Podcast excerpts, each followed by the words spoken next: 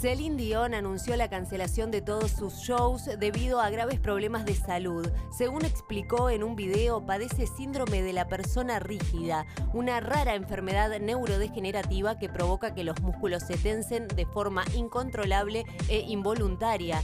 La enfermedad acaba dejando a los afectados como estatuas humanas, ya que bloquea progresivamente el cuerpo en posturas rígidas que acaban por impedirles caminar o hablar. La cantante canadiense de 50 54 años dijo, siento haber tardado tanto en ponerme en contacto con todos ustedes. Siempre he sido un libro abierto y antes no estaba preparada para decir nada, pero ahora sí. Además explicó que es una enfermedad que afecta a uno de cada millón de personas y aseguró que está trabajando duro con varios especialistas para evitar que la enfermedad avance.